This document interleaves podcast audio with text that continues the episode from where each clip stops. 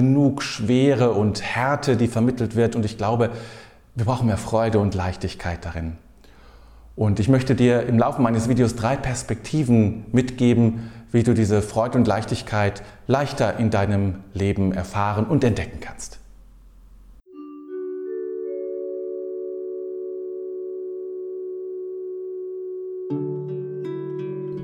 Herzlich willkommen zu Mystik im Leben, meinem Podcast mit inspirierenden Beiträgen für deine Spiritualität, deine Weiterentwicklung und Erkenntnis. Mein Name ist David, dein Gastgeber. Ja, herzlich willkommen zu meinem neuen Video. Gleich vorweg, wenn du dieses und weitere Videos gerne weiter bekommen möchtest oder informiert werden möchtest, wenn ich neue Videos veröffentliche, dann abonniere doch meinen Kanal und klicke auch gleich auf diese Glocke, dann wirst du nämlich informiert, wenn, du, äh, ja, wenn, du, wenn ich ein neues Video veröffentlicht habe, sodass du kein Video mehr verpasst. Leichtigkeit, Freude im spirituellen Leben. Als ich früher noch äh, in der Jugendarbeit war und ich habe viele Führungen auch gemacht, da gab es immer so ganz schauerliche Vorstellungen der Menschen, wie wir Mönche leben.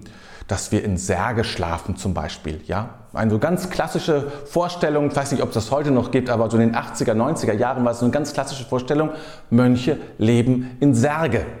Ja? Ähm, oder der Name der Rose. Ja, der Name der Rose hat ja sehr viele, äh, das Bild geprägt vom Kloster.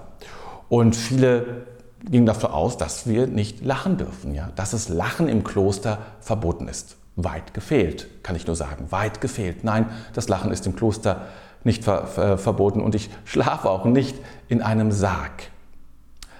Aber die Grundhaltung oder eine Grundannahme wird deutlich, die dahinter liegt, nämlich, dass man im Kloster eigentlich nichts zu lachen hat, dass es eine sehr, sehr ernste und bittere Veranstaltung ist. Und das gilt letztlich nicht nur für das klösterliche Leben, sondern überhaupt für das spirituelle. Es ist hart, es ist bitter. Man muss sich so vieles, man muss auf so vieles verzichten, man muss sich so vieles verkneifen. Und das wird durch viele Dinge geschürt natürlich. Ne? Äh, es gibt natürlich auch das Begrenzende im, im, im, spirituellen Leben. Die Fastenzeit zum Beispiel ist ja so etwas ganz Bekanntes und auch in, in der säkularen Welt ja sehr beliebtes. Ja? So etwas ja, ist natürlich, gehört natürlich dazu. Verzicht insgesamt ist natürlich ein Aspekt im spirituellen Leben, aber es ist natürlich nicht alles. Aber, es, aber das Bild, das die Menschen haben davon, ist eben sehr stark von diesen Einschränkungen her, wie sie von außen her betrachtet werden, geprägt. Und Schau dir, schau dich um in der spirituellen Welt, die verschiedenen Meisterinnen und Meister. Wie viele schauen dort immer sehr ernst und hart, ja, fast sicherlich verhärmtes Gesicht. Manche, nicht alle, aber manche haben das. Ja. Und ähm, da kann einem ja schon das Lachen vergehen, die Freude am Leben wirklich vergehen, oder? Wenn man das sieht. Das ist nicht nur im Christentum so. Äh, das ist ein, eines der Dinge, die ich ähm, beim, beim Zen-Buddhismus dann oft problematisch finde, die Härte, die da durchkommt, die durch manche kommt. Ja, eine Härte, dass man sich das erarbeiten muss, dass man da hart rangehen muss und hart rangenommen werden muss, damit man fortschreitet. Ja? Aber ist das der Weg, dass ich mit Härte und Energie, und äh, Energie geht ja noch, aber mit Härte dran gehe, mit einer Unerbittlichkeit der Forderung an mich selber. Gnadenlos meditieren. Ist das der Weg, in dem ich alles Harte von mir verlange, keine Ausnahme gönne, das Schöne im Leben ausklammere, die Leichtigkeit ausklammere? Ist das der Weg? Führt das zu einer Weite? Führt das zur Liebe? Eine rhetorische Frage, völlig klar. Denn natürlich sollte man es schon, weil man es hört schon, ja, das kann nicht zur Liebe führen, das kann nicht zur Weite führen, zur Fülle. Sondern es führt letztlich dazu, dass wir zu bitteren Menschen werden, voller Härte im Gesicht, nicht voller Klarheit, nicht strahlend, sondern voller Härte im Gesicht. dass wir verlangen, dass wir urteilen und verurteilen und uns vielleicht auf der etwas besseren Seite wähnen, weil wir ja diese Härte leben, weil wir uns so, so viel tun und machen, weil wir immer meditieren, jeden Morgen und jeden Abend. Das ist natürlich nicht der Weg.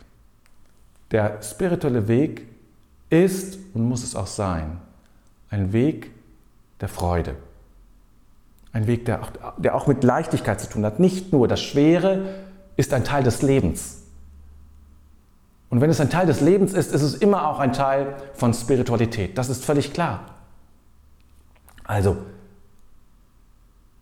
natürlich gehört Schwere eben auch dazu, aber auch Leichtigkeit. Und wir müssen immer wieder auch den Schwerpunkt auf die Leichtigkeit legen, den Schwerpunkt auf die Freude legen, dass es da ist.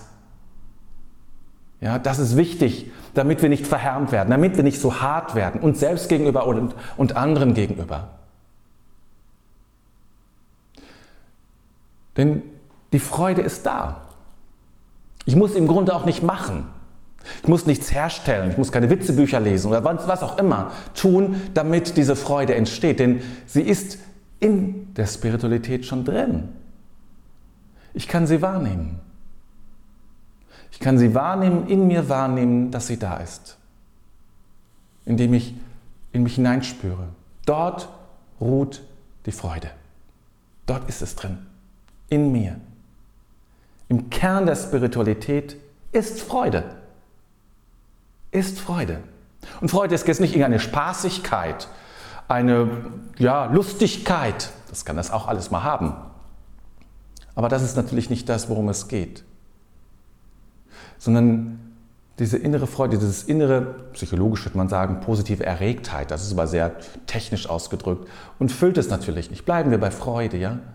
Aber es ist was Erregtes, etwas freudig Erregtes, weil man etwas entdeckt hat, weil du etwas gesehen hast, etwas gehört hast, was dich anrührt, was etwas in dir anrührt. Die Freude kommt nicht von außen, sie wird nur von außen geweckt.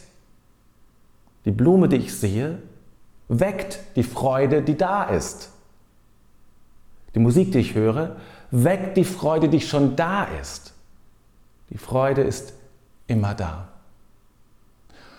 Und wir tun gut daran, darauf zu achten, im spirituellen Leben und im Leben insgesamt natürlich, weil eben die, ja, das Leben manchmal hart ist, das Leben äh, manchmal schwer ist, dass wir diese Freude immer wieder nähren, dass wir sie immer wieder hervorholen, dass wir sie immer wieder wecken manchmal ganz bewusst wecken, gerade in schweren Zeiten, ganz bewusst dafür sorgen, dass wir Zeiten der Freude erleben.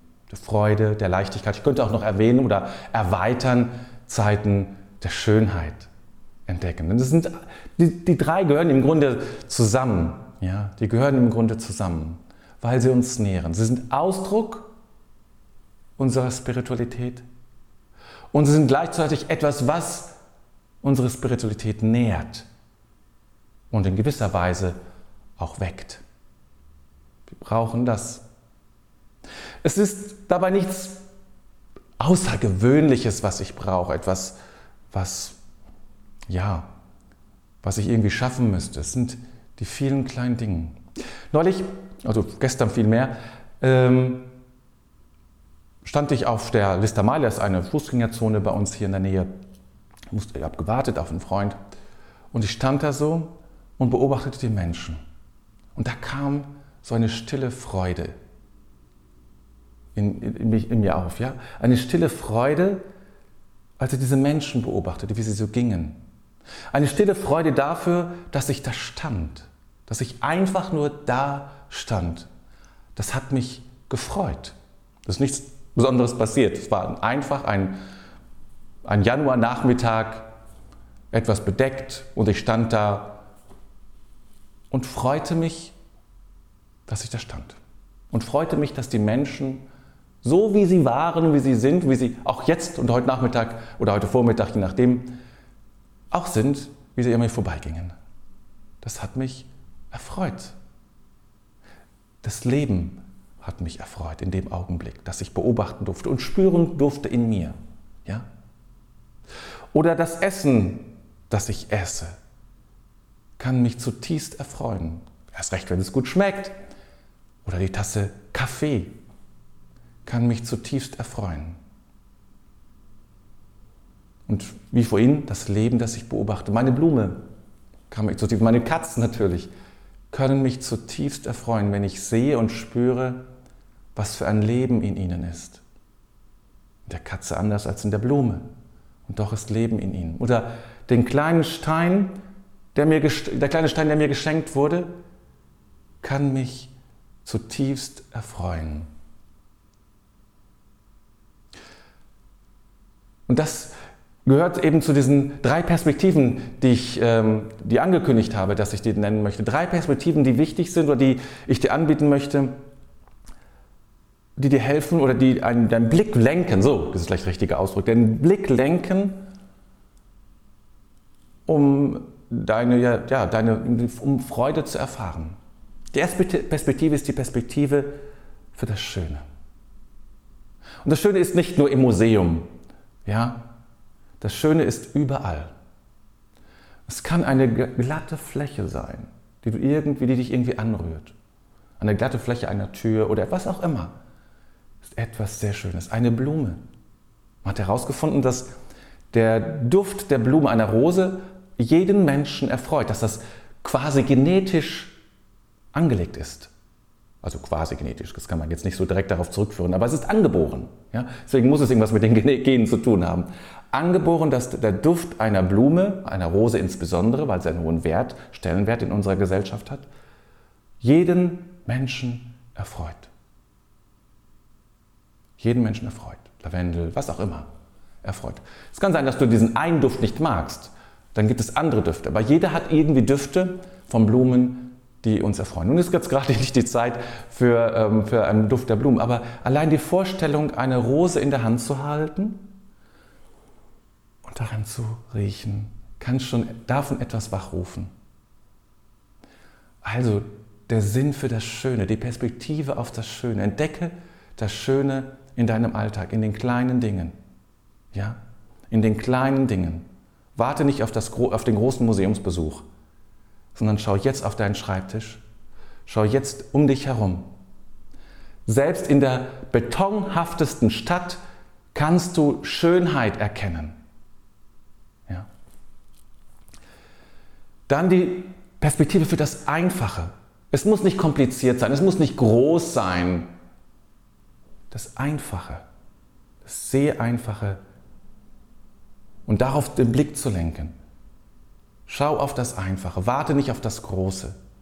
Die einfachen Dinge können sehr, sehr schön sein. Und eine dritte und letzte Perspektive.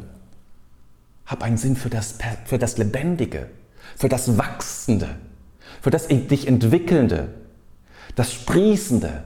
Ob nun bei Pflanzen, Menschen oder Tiere, schau dich um.